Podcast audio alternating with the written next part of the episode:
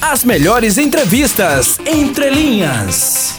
Então, nós temos aqui conosco, na linha já ao vivo, o professor e historiador Cláudio Jorge, o qual desde já agradeço a gentileza de atender ao convite do Jornal da Mix. Professor Cláudio Jorge, seja bem-vindo. Obrigado, Cícero. Boa tarde a todos. Boa tarde, professor Cláudio. A gente propôs é, para ter uma conversa aqui com o senhor, que é um profundo conhecedor, um historiador, é, um tema que recorrentemente volta né, a ser discutido pela sociedade, principalmente quando há esses episódios midiáticos, então volta a se discutir. Que é a questão do nazismo, do apoio ao nazismo, é, da incitação ao nazismo, enfim, de tudo que isso repercute. E normalmente quando isso acontece também há um contraponto associando ao comunismo. Então eu queria iniciar, professor Cláudio Jorge, perguntando ao senhor quais as principais diferenças entre o nazismo e o comunismo. É, novamente, boa tarde né, a todos. É, é interessante esse, esse, esse tipo de questionamento ou tentativa de comparação, porque ao mesmo tempo, é, quem passa por essa formação, sobretudo na filosofia, na história, na sociologia, inclusive também na antropologia e na comunicação social, é, percebe muito bem que são duas formas é, incompatíveis de sociabilidade. Então, o que acontece? É, vamos primeiro para o comunismo. Eu acho que todo aquele que fez aquela leitura concreta, séria, né, da história do comunismo, da formação do comunismo, constatou que na história nunca houve efetivamente o comunismo, né? Pelo menos o comunismo a partir da perspectiva é, de Karl Marx, né? Que ele entendia sobre tudo o que era, na verdade, uma forma de trabalho na qual todas as pessoas participam segundo as suas possibilidades e capacidades. Ou seja, todas têm, segundo as suas necessidades, o acesso ao que produz. Então, na perspectiva do comunismo, a leitura concreta é de um trabalho não precarizado, de um trabalho não alienado. Então, essa seria a condição ontológica do comunismo, né? Uma sociedade é, sem classes, uma sociedade sem Estado. E ao mesmo tempo vivendo profundamente essa sociedade humana e efetiva, com dignidade total. Do outro lado, você tem um movimento aí que é o nazismo, né? E desde já quer dizer que qualquer incitação, né? É, é, é crime, né? Sobre, em relação ao nazismo, que talvez seja por falta de uma leitura ou pesquisa sobre história ou documentos históricos que a sociedade atual, né? A, so, a sociedade do negacionismo não entende, por exemplo, que há uma debandada tanto de Mussolini, né, no século XX, XIX, e também de Hitler, na tentativa de participar efetivamente, ora, do Partido Socialista e depois rompem e levam toda a leitura do programa para fundar ora o fascismo ou ora o nazismo na Alemanha. E aí eu queria fazer inclusive uma, uma menção a Hannah Arendt, né? É, que ela ela disse uma coisa muito interessante. Olha, é, fascismo na história sempre houve. Nazismo é um episódio particular da Alemanha, não é? Cícero? Oi, oi, professor. Entendi. Veja só, é, como o senhor falou, né? É, é, tem essa, essa, as pessoas tentam, né, de alguma forma associar, não é?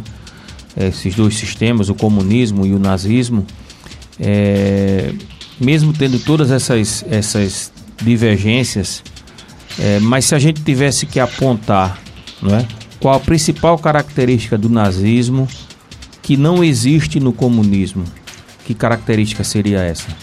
Sim, boa pergunta, Cícero, boa pergunta. Primeiramente, é, o comunismo Praga, é, prega, aliás, é, uma cidadania, cidadania universal né? Okay. É, no sentido do valor universal do trabalhador. O nazismo, ele prega literalmente, não é? A necessidade permanente de um tipo de nacionalismo puramente abrupto, não é? Ou seja, um nacionalismo exacerbado. Então aí já tem né, duas características distintas. Um precisa da alienação da ideia de povo, né, porque eles negam a luta de classe. Não só rejeitam a luta de classe, mas também rejeitam, por conseguinte, olha que coisa, a filosofia das luzes do século XIX, né? Quem já estudou um pouco na escola, inclusive na universidade, entende muito bem, né? Ou seja, Emmanuel Kant, Rousseau, né? É, Descartes, enfim. Então, nenhum processo filosófico emancipador do sujeito cabe no projeto nazista. O que acontece? E aí tem uma questão mais intensa, né? Que é, sobretudo, que o nazismo ele é xenófobo, ele é racista e do cabo, do fim ao cabo, ele é antissemita, né? Ou seja, na sua verdade, verdade é uma grande máquina de extermínio no tocante à diferença, a qualquer tipo de diversidade. É, você vê, professor, é, a gente tem visto, visto vários episódios, né? Eu quero trazer agora um pouco mais para a nossa realidade e uma coisa mais factual que vem acontecendo. O senhor vê essa possibilidade é, do, vamos dizer, do crescimento já tem havido, isso já, já tem percebido, né? Já tem sido demonstrado, inclusive, que tem havido um crescimento é, desses grupos chamados nazistas, neonazistas, enfim. O senhor vê a possibilidade realmente é, de, desse crescimento continuar acontecendo aqui no Brasil e é, por que se dá nesse momento? Existe algum fator que esteja favorecendo a esses grupos aparecerem, se rebelarem? Como senhor vê isso? Não, sem dúvida alguma. Né? É, vamos entender também, para pensar o momento atual, a gente precisa também de um pouco de história. Né? É, o que faz a Alemanha né, passar de uma, de uma condição literalmente de crise né, da Segunda Guerra Mundial, né, uma rejeição, né, e aí invocar é, a política de Hitler, né? ou seja, é uma Alemanha que sai da guerra destruída, então psicologicamente afetada, né? e aí Hitler surge na história da Alemanha é, até de uma leitura freudiana, né, como é, o grande outro, né, o pai da nação. Então o que acontece? Ele consegue canalizar é, os derrotados, né? Aquele pai desempregado, derrotado, encontra força no discurso né, da nação de Hitler. E aí a nação é essa pátria mãe que, nesse sentido ideológico, é muito perigosa, né? Que é nesse sentido realmente que é na família que ele consegue encontrar esse lastro de poder para ignorar, né, é, a diferença. E por outro lado, quando você coloca o Brasil, perceba a seguinte questão, né? É o Brasil viveu uma época de esplendor, né? É, de alto consumo, sobretudo no governo Lula, e por conseguinte, e por conseguinte entra em crise. O Brasil entra em crise, é a crise do consumo, isso que a Adorno coloca, né? O narcisismo coletivo. Frustrado com essa crise, essa população precarizada vai querer encontrar agora um outro tipo de salvação. E aí é interessante, né? Surge no Brasil um governo, né, que tem essa simpatia, literalmente, por um Estado literalmente autoritário.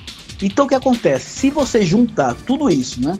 O discurso de um presidente que ignora as minorias, né?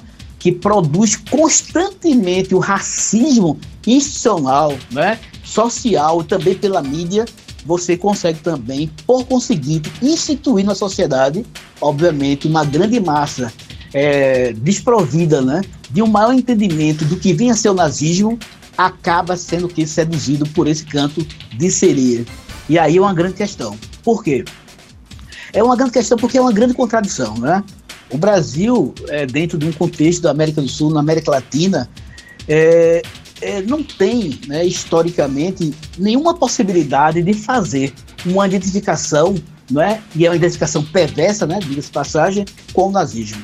Entenda uma situação histórica, por exemplo, que isso também não é novidade. O nazismo chegou primeiramente no Brasil através do chamado integralismo, Não é? Então o que acontece aí durante o período de Getúlio Vargas? Mas não teve sucesso no Brasil. Primeiramente, as condições econômicas, sociais, são incompatíveis em relação à ideologia da própria produção do nazismo. É, então não, não é, é não é sem motivo, né, professor, que a gente tem visto essa expansão, né, como o senhor tem falado, né? Parece que o campo está fértil, né? E um campo fértil pode germinar nesse tipo de pensamento, né? As pessoas começam a se sentirem né, representadas, né? E ver essa possibilidade, né? De poder... Não, sem... não é verdade, professor? De poder externar, Sem né? dúvida. É porque aí é, entra no caso aí né, que você coloca de uma identidade nacional pelas massas. É, Cícero, isso é muito importante essa sua fala, porque é o seguinte, agora há pouco eu falei que a própria, o próprio entendimento do nazismo ou do fascismo, né, eles tentam ignorar, por exemplo, as lutas de classe. Então, o que, como eles se apropriam? É pela chamada estetização da política, que é uma, uma discussão né, do então Sim. pensador alemão Walter Benjamin. Então, o que acontece? A política, nesse sentido, né, esse canal da política pelos meios de comunicação, transforma a classe de trabalhadores em consumidores. E aí consegue retirar da sociedade esse potencial crítico né? e essa promessa, por exemplo, de um outro mundo, mas que esse outro mundo, na verdade, significa a necessidade de exterminar né? uma grande população. Você pode ver, por exemplo, a política sobre o SUS. Né? Você está aqui, por exemplo, um sujeito querendo um carro novo, mas não entende a necessidade do SUS. Então, é pelo consumo que a política nacional hoje do governo federal tenta assim controlar a massa brasileira. É verdade, professor. Perfeito. João Mozinho, por favor. Professor Cláudio Jorge, boa tarde. É, professor boa Cláudio tarde. Jorge, é, a gente, como o senhor já bem colocou, já disse que a gente, a população mundial, já teve experiências nazistas, fascistas. O nazismo exterminou mais de 6 milhões de judeus. A gente pode dizer que o mal venceu o bem, já que a gente não teve nenhuma experiência comunista até aqui, pela perspectiva histórica? É, boa questão, Mozinho. E aí, interessante, veja só. É, nessa, nessa questão aí, aí, na minha perspectiva de historiador, de formação acadêmica, é, não trabalhamos com o maniqueísmo, seria a luta do bem e do mal. Porque aí a gente colocaria né, o próprio Hitler numa categoria que seria impossível de ser analisado pelas ciências sociais. Você está me entendendo, né, Mozinho? Claro. Então, veja só. Então, vamos entender melhor. Né? E eu discordo, eu discordo da Hannah Arendt sobre esse pressuposto que eu vou levantar aqui é, o nazismo, o fascismo, é uma construção da burguesia alemã. Gente, a, é após a crise de 29, né? o capitalismo entre ruínas. E os capitalistas precisam de um Estado forte autoritário. As elites para alemãs. Salvar, isso, os industriais, para salvar a propriedade privada. E com isso é o grande acordo com Hitler para ninguém perder a elite, eu falando, né, obviamente, a propriedade, o capital, eles entraram em acordo com Hitler para salvar o capital. Então, é na verdade uma produção de uma elite nacional alemã. E você transfere para o Brasil e entende uma burguesia nacional que não se preocupa com a realidade nacional, vive com, é, envolvidas né, com capital internacional mas querem, sobretudo, privilégios. E por isso, novamente, esse forte apoio ao governo federal de uma elite autocrática nacional. Aliás, que se diz ser nacional, né? porque ninguém investe no Brasil. Professor Cláudio Jorge, quero aqui agradecer a sua participação no Jornal da Mix, sempre muito gentil aqui conosco e trazendo sempre muito conhecimento, né? é, é, que é muito importante para a gente, para todos os ouvintes aqui da Mix. A Mix tem um público jovem, né, muito grande, tem essa característica rádio e poder ouvir o professor Cláudio Jorge, né, trazendo o seu conhecimento, sua experiência, sua bagagem é muito importante para a gente. É, que a gente possa superar, né, professor Cláudio Jorge, esses momentos sem difíceis. sem dúvida, Cícero. Eu só gostaria de deixar aqui uma, uma. Queria indicar, aliás, um clássico, né?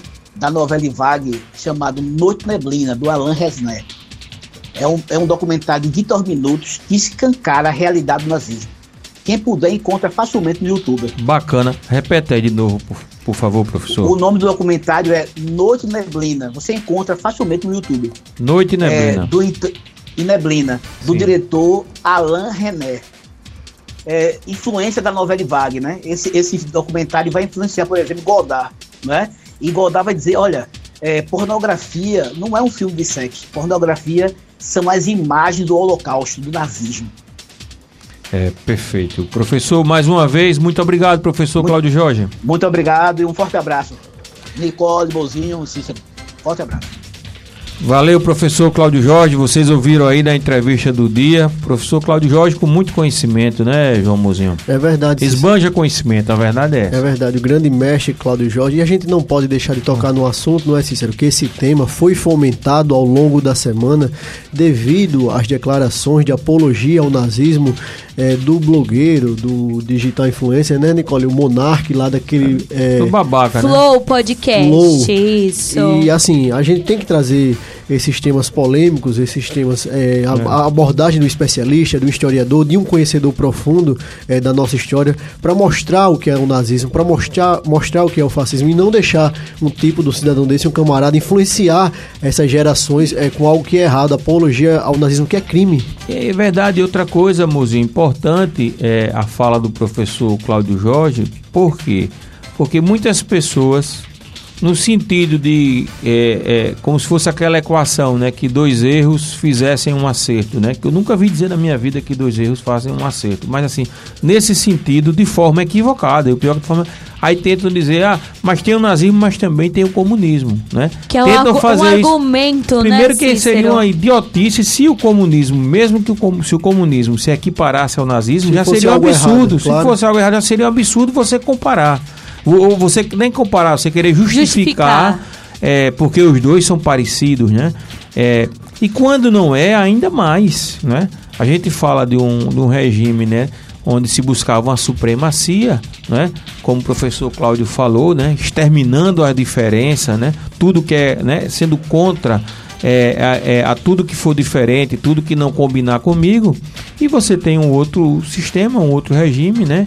Que né, na sua base pregou ali a questão da luta de classes, né, do proletariado, enfim.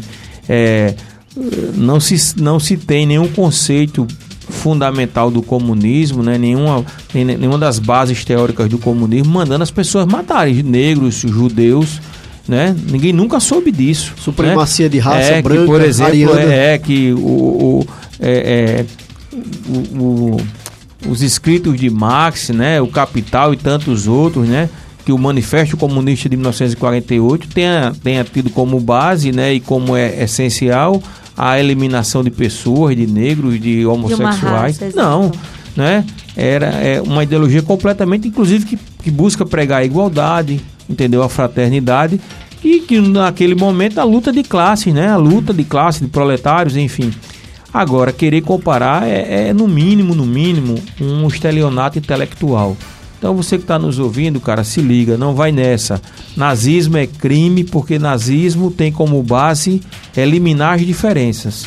Eu sou de uma raça supremacista e a minha tem que prevalecer. E se você não é, você tem que morrer. Isso a gente não pode concordar jamais. É verdade. E lembrando, Cícero, que esse fato do monarca teve desdobramentos, como foi o caso do comunicador da Jovem Pan, o Adriles, que em defesa do monarca, após o seu comentário, fez um gesto nazista, foi demitido é, da rede Jovem Pan. Também, é. no desdobramento dessa, desse fato, o senador Renan Calheiros pediu a cassação do deputado federal Kim, Kim Katagari, que fazia parte dessa roda de conversa, que estava um monarca, que também se posicionou a favor a da favor. questão é, de uma criação de um partido nazista.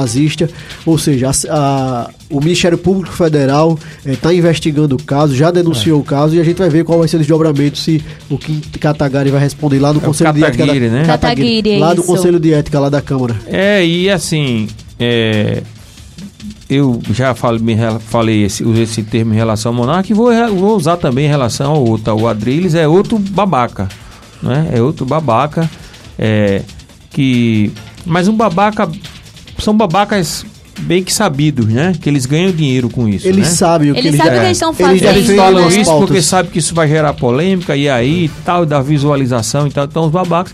Espero que é, o, o, alto índice elevado de babaquice deles, dessa vez tenha estourado tudo, né? E com isso eles passem também a ter é, alguns prejuízos, algumas, né, algumas consequências, porque o cara não pode ser irresponsável a esse ponto, né, cara? Você que não diz... é a primeira vez não é que é o Monark já é, com... saiu como polêmica, falas racistas, racistas é. homofóbicas, e falando, realmente. E falando, Cícero Nicole, em relação a prejuízos, a Federação do Rio de Janeiro de Futebol, a FEG, rompeu o contrato com a Flow, que é uma produtora, que também é uma produtora de vídeos, para transmitir o Campeonato Carioca. E que Carioca. o Monark, ele era um dos sócios. Exato. Segundo tem sido divulgado, é, retiraram compraram ele, inclusive, da, é, pegaram a parte dele e tiraram parte ele dele. da sociedade. Entendeu? Mas aí fica preocup... é, ainda é preocupante, Cícero, porque, um exemplo, a, o Monarca ele possu... teve esse espaço para é, se posicionar de forma burra, para assim dizer, né? Forma criminosa. Criminosa.